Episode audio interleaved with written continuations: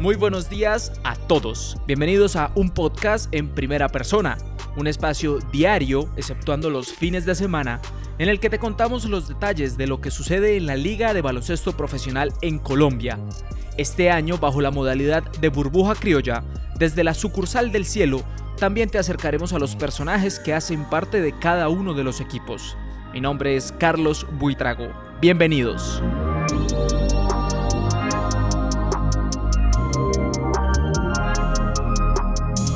Feliz martes, bienvenidos. Nos seguimos acercando al primer salto al centro desde el 2019 en la Liga de Baloncesto Profesional en Colombia este año con la particularidad de que se hará bajo el formato de burbuja criolla en Santiago de Cali. El próximo 14 de octubre empieza esta competencia. El turno para el día de hoy es para el equipo de Sabios de Manizales, un equipo que aún no ha sido capaz de llegar al primer campeonato en Colombia desde que se estableció el formato de liga profesional con DirecTV por allá en 2013. El día de hoy entrevistaremos al coach de Sabios, precisamente Bernardo González, con un amplio recorrido en el baloncesto local y también con un recorrido interesante en el baloncesto a nivel colegial y universitario en Estados Unidos y profesional en Canadá. Pero antes de entrar a charlar con, con Bernardo, Vamos a hablar un poquitico de los jugadores que tiene este equipo para enfrentar esta burbuja criolla.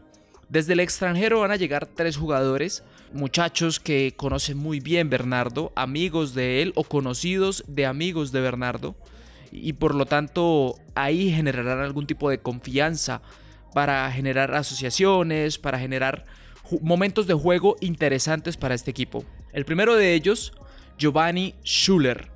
Él tiene 32 años, es un escolta, también se puede defender como alero y es un jugador con gran control de balón. De hecho, su step back o su paso atrás y lanzamiento y ese tipo de movimientos escurridizos pueden ser una amenaza constante para cualquier oponente.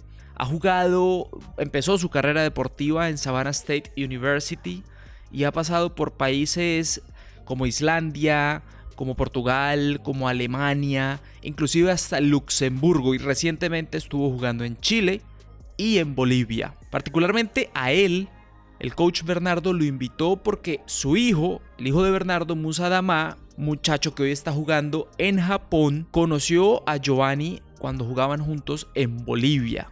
Y desde entonces pues generó una excelente primera impresión y Bernardo lo traje a Colombia por vez primera. También estará Maurice Lawrence. Él en 2019 jugó en Argentina, en el equipo Concordia, en la Liga Nacional Argentina.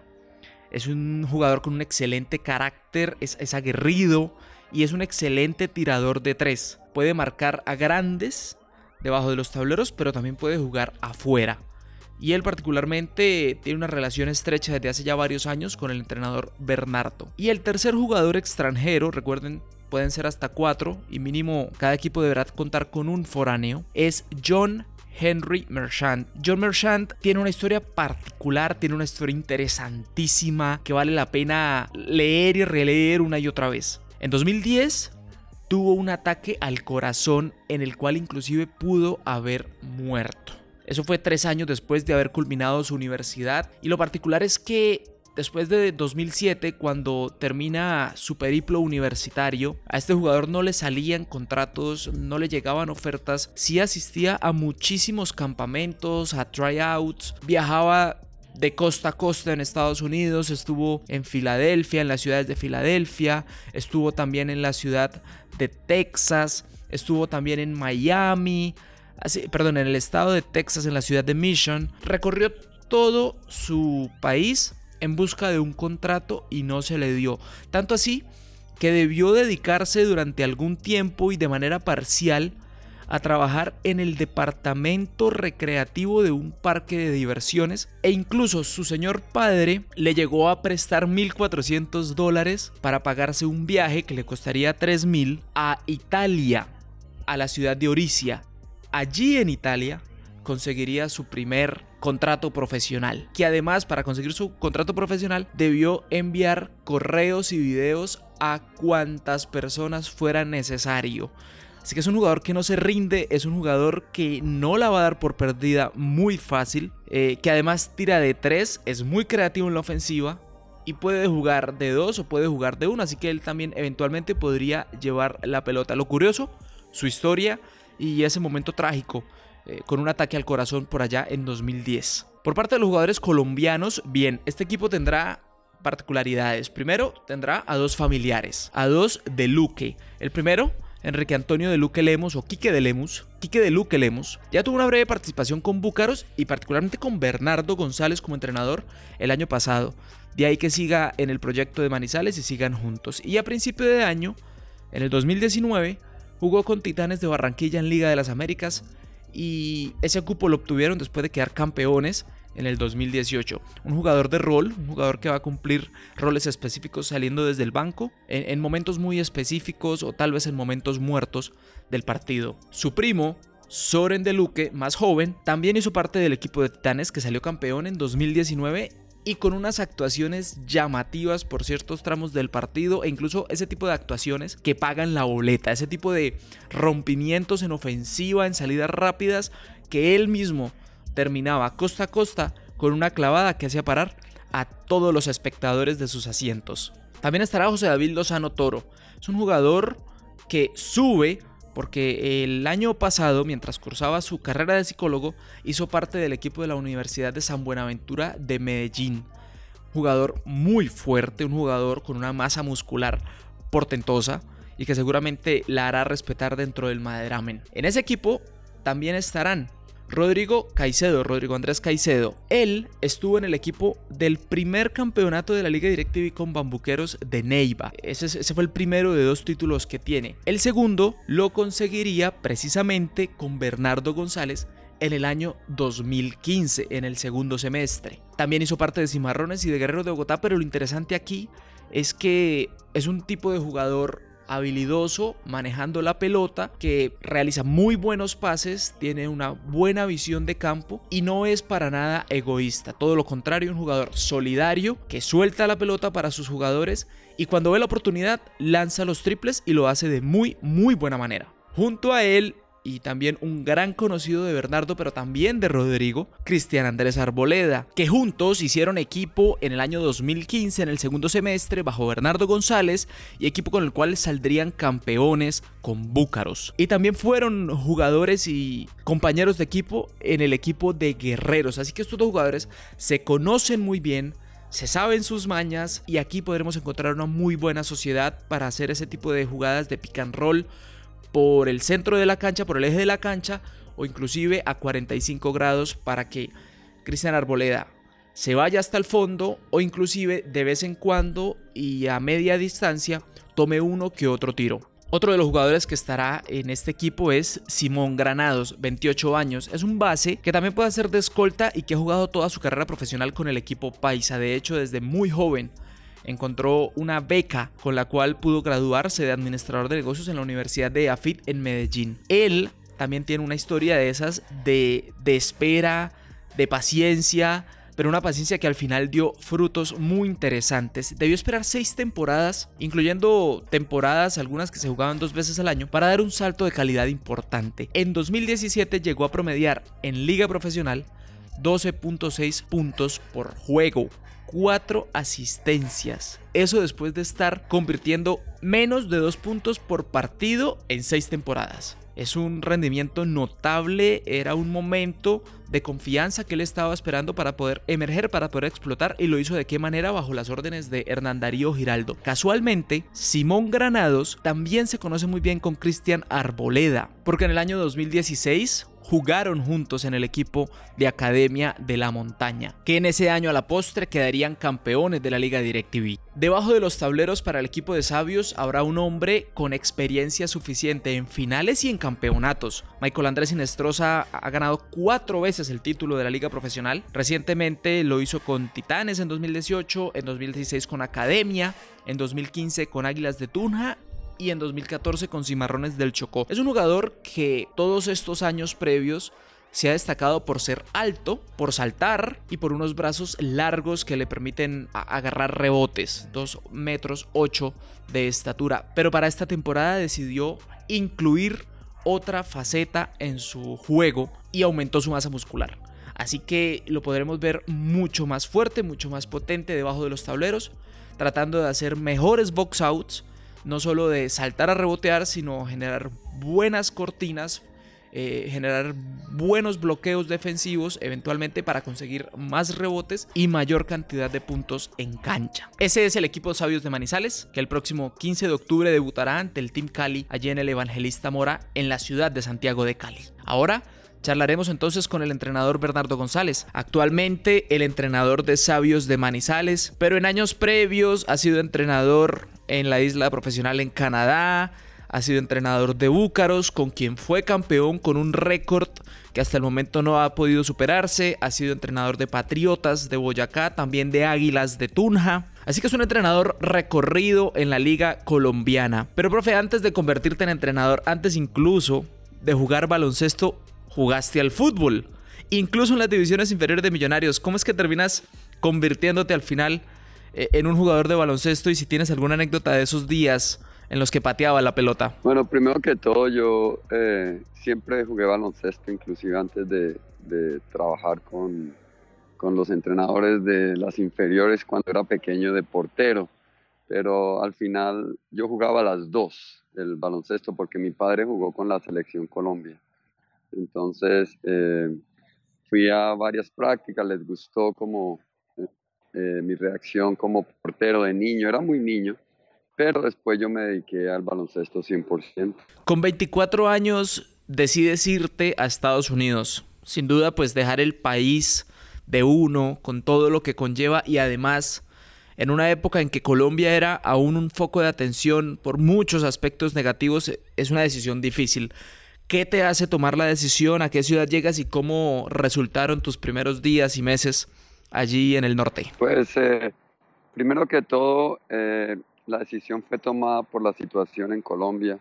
En esa época teníamos muchos problemas con eh, el narcotráfico, la guerrilla y había demasiados problemas en Colombia y decidí irme para los Estados Unidos porque mi hermano vivía allá y me abrió las puertas y y fue una decisión buenísima que al final eh, me aportó para toda mi vida, me trajo a mi señora, allá me casé, eh, trabajé, desarrollé un negocio, eh, aprendí muchísimo el baloncesto, trabajé con el baloncesto, entonces fue una decisión dura al principio porque llegar allá sin hablar inglés y, y llegar a trabajar, a estudiar fue bien duro, pero tú sabes que como deportista siempre tuve eso de que eh, nunca me rendía y trabajaba duro hasta que lo logré y pude sacar mi negocio, trabajar en baloncesto y, formar una vida ya que, que en este momento eh, estoy muy agradecido con Dios por eso. Tengo entendido que montaste un café. Eh, sí, tenía varios puestos de café, me fue muy bien con esto.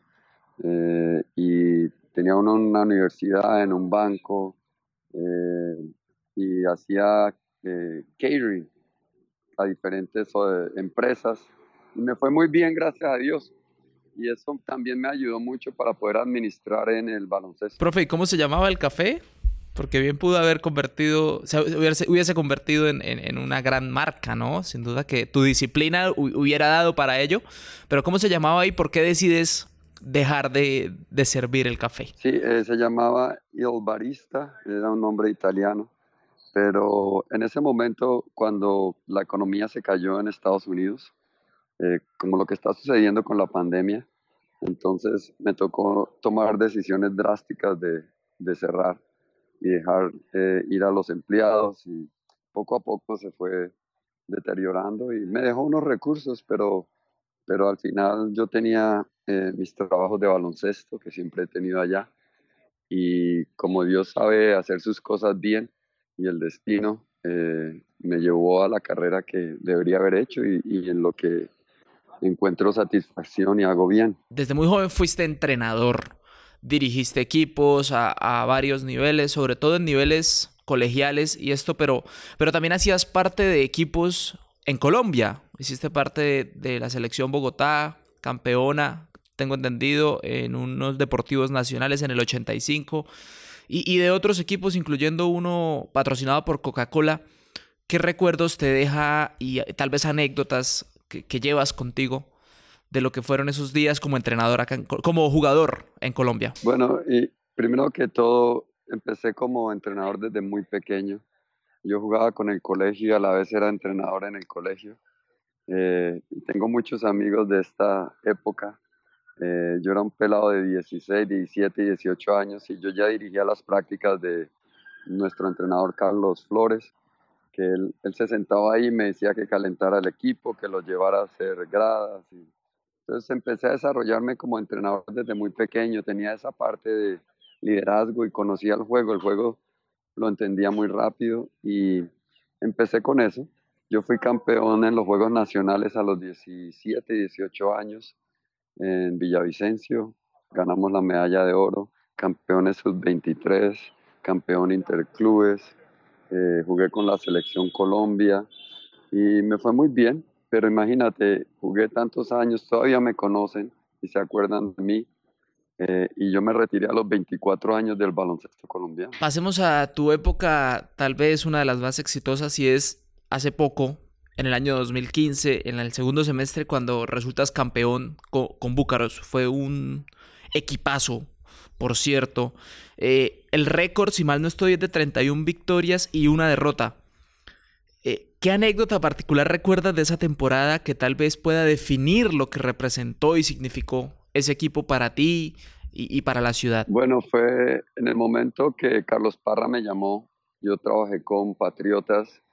Patriotas en la temporada anterior que yo llegara eh, había quedado de último, había perdido todos los juegos menos uno y me llamaron, eh, Jorge Armando García me llamó para dirigir el equipo y lo llevamos a, a las finales. Entonces eso le llamó la atención a Carlos Parra me llamó para armar un equipo. Él tenía un patrocinio muy bueno, en el cual en esa época tenían patrocinios buenísimos y teníamos los recursos para traer el equipo que queríamos formar. Entonces yo me traje los jugadores que, que yo conocía y que sabía que me iban a rendir y armamos un equipazo con, con Carlos Parra que eh, hizo historia. Este es el único equipo en la historia del baloncesto colombiano y tal vez en la historia de, de profesionalismo del baloncesto que nunca perdió un juego de visitante. Y el formato que tenía Colombia en esa época eran dos juegos de visitante y dos juegos locales. Y no perdimos ni un juego de visitante. Perdimos un juego en la temporada en la casa. Y te voy a decir la, anécdota que más te va a gustar, que ese juego no lo dirigí yo. lo dirigió Carlos Parra. Porque me echaron de, la me echaron del el, juego anterior y no lo pude dirigir. Me echaron inclusive cuando estábamos jugando contra Manizales. Aquí me echaron del juego eh, por dos técnicos y no pude dirigir el siguiente juego. Eh, ese equipo fue fenomenal. La defensa de ese equipo dimos, eh, creo que 60 puntos por juego, 58 puntos por juego. Nunca había una defensa de esas. Eh, por ahí dicen que el equipo de Cali de Fast Break nos rompió el récord, pero no lo rompió porque nosotros en todos los playoffs solo perdimos un juego. En todos los playoffs. Jugamos contra tres equipos en los playoffs y barrimos a, barrimos a, Cali. Después perdimos un juego contra en la casa contra Antioquia y en los playoffs que eran cinco y en el último juego de siete barrimos con, con Piratas que les ganamos en la casa dos y les ganamos dos en, en Bogotá. Ese equipo fue increíble. Eh, Horace Wormley, un armador inteligente, pero lo que más tenía él era su, ese carácter y cómo unía al equipo y eso era lo más importante de, ese equipo. A pesar de que era bien bajito, era muy habilidoso con la pelota y, una visión de cancha espectacular además. Uy, no, la visión, no solo la visión, sino la velocidad, el tiro, eh, entendía el juego y lo más importante es que él y yo nos conectamos de una manera impresionante. Eh, ¿Se conocían de antes? Sí, cómo no. Él trabajaba ya en Los Ángeles conmigo. Entonces él iba, a, él jugó inclusive casi la hace en la NBA y yo trabajaba con él. Entonces, él es, él fue un excelente jugador. Se retiró joven porque él podría jugar ahorita fácil, pero se retiró porque él es negociante y tiene su empresa y está trabajando allá. Además se le da muy bien la fotografía y le encanta la lectura como lo deja ver por sus redes sociales. Y eso ha sido una constante tuya, bueno, dos constantes. La primera, la pasión que sientes por el juego, profe, el año pasado particularmente, en el primer partido contra San Andrés, aquí en Bucaramanga, eh, te pitaron un técnico cuando ibas arriba por 16 puntos. Eh, eso demuestra una pasión, una intensidad muy fuerte. ¿De, dónde viene eso? ¿De dónde vienen esos sentimientos tan, tan intensos por cuando estás entrenando? Sí, es, fue, es algo que ya estoy arreglando. y yo creo que afortunadamente este año es algo que, que hemos cambiado muchísimo y es, eh, es que me gusta la perfección, ¿sí? Y nadie es perfecto. Y cuando yo le exijo a mis muchachos en práctica que sean lo mejor que pueden ser, es para que, para, por ellos, ¿no? Y cuando tú estás en un, en un trabajo como ser árbitro es bien difícil. Tú no te vas a, tú no te vas a, no, no eres perfecto, ¿sí? Pero en un momento dado eh, hay puntos en los cuales eh, eh, he visto algo, como yo he dirigido en Estados Unidos y en Canadá, los señores árbitros allá no toman las cosas personales. Ellos no, porque es un juego emocional. Y como puedes ver, inclusive en la NBA y eso, a veces eh, se suben, no, la gente tiene que ser emocional. Pero el árbitro en estos países habla contigo, ¿sí? Y trata de hablar contigo lo que más puede y entienden las situaciones. Eh, a veces aquí se toman las cosas personales por nuestro carácter colombiano, ¿no? Entonces este me habló mal, ahora lo va a fregar. Y, esa parte es la que a mí no me, no me, no me lleva, porque es, es una profesión muy difícil ser árbitro. Eso es muy difícil. Es muy difícil. Dice Eduardo Galeano que el trabajo del árbitro consiste en hacerse odiar y que el árbitro se convierte en la coartada de todos los errores y en la explicación de todas las desgracias, ¿no? La otra constante, profe, en, en tu caso es que sueles traer a los extranjeros que conoces de primera mano. Y esta pregunta va hacia cómo se da la conformación de la plantilla de sabios. Tú le pides a los dueños este y este jugador y también te lo pregunto porque tendrás a la mano jugadores con los que ya has salido campeón y con los que incluso ya has estado en varios equipos en varias temporadas. El caso de Cristian Arboleda y Rodrigo Caicedo, por ejemplo. El año pasado jugaron juntos. Entonces, ¿cómo se da esta conformación de, sabios? Pues imagínate que, primero que todo, cuando me llamó el doctor Montoya y, Julián, eh, eh, armamos el equipo. Me dijeron, mira, Bernardo, te, vamos, te queremos invitar para que armes el equipo aquí. Entonces yo me reuní con el, eh, la comisión técnica de allá de, de sabios de Manizales y empezamos a hablar acerca del equipo. Ellos tenían programados ciertos jugadores, pero como entrenador tú tienes un plan de juego, ¿no? Y tienes eh, una forma de juego, una filosofía. Y yo soy muy leal a mis muchachos y mis muchachos a mí. Si mi prioridad es que eh, poder traer a aquellos que me conocen y yo los conozco bien y que sé que me van a rendir y conocen mi filosofía. Entonces yo les propuse este grupo y yo tenía un grupo de americanos con los cuales ya conozco muy bien y de ahí partió todo. Entonces eh, me dieron luz verde para armar el equipo. Eh, afortunadamente eh, he podido trabajar, como hice en el 2015, que Dios, Carlos Parra me dio luz verde y me dijo, mira, haz lo que quieras y yo te ayudo. Entonces en ese momento eh, me siento muy cómodo aquí en, Sabios de Manizales por la situación que es eh, eh, poder armar el equipo con mi filosofía y lo que yo quiero hacer con el equipo, mi plan y, y los muchachos que yo conozco. Hay dos jugadores norteamericanos que vienen contigo entonces, Giovanni Schuller y Maurice Kate Lawrence si nos dieras una idea somera del juego de ellos, profe. Eh, Maurice eh, Jones es un jugador que tuvo un amiguísimo mío en, en un junior college y es un muchacho de excelente carácter, un muchacho eh, trabajador, aguerrido, eh, muy técnico, excelente tirador de tres. Eh, no, estoy muy contento, es, puede marcar grandes y a la vez puede jugar afuera. Es un muchacho que vive ahí en Los Ángeles y, y lo conozco desde hace varios años. Con Giovanni, yo lo conocí a través de mi hijo, que es Musa Dama, es un muchacho africano que jugó con Bolivia en, en, el suramericano pasado de clubes. Él está jugando en Europa, en Japón en este momento y eh, yo lo conocí en este suramericano de clubes y me pareció no solo un excelente jugador, sino también una excelente persona. Y por último, profe, John Merchant, eh, un jugador que la vio difícil al principio, porque después de sus años universitarios casi no encuentra eh, equipo profesional hasta que un equipo allí en la segunda división italiana le abrió las puertas. Esto después de un periplo inmenso de enviar correos, enviar videos, contactar por redes, ¿no? Sí, él, él es un muchacho muy trabajador.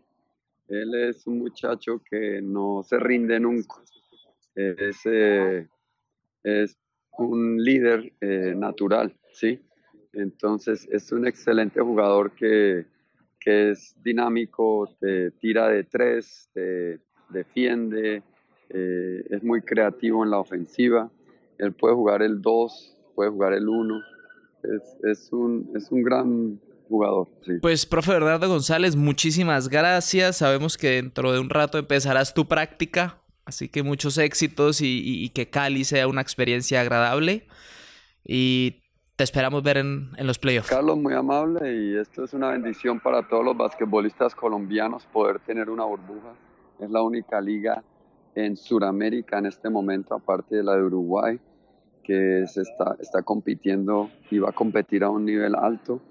Eh, entonces, muchas gracias por el, el, tiempito aquí, Carlos, y esperamos hablar eh, a través de la burbuja.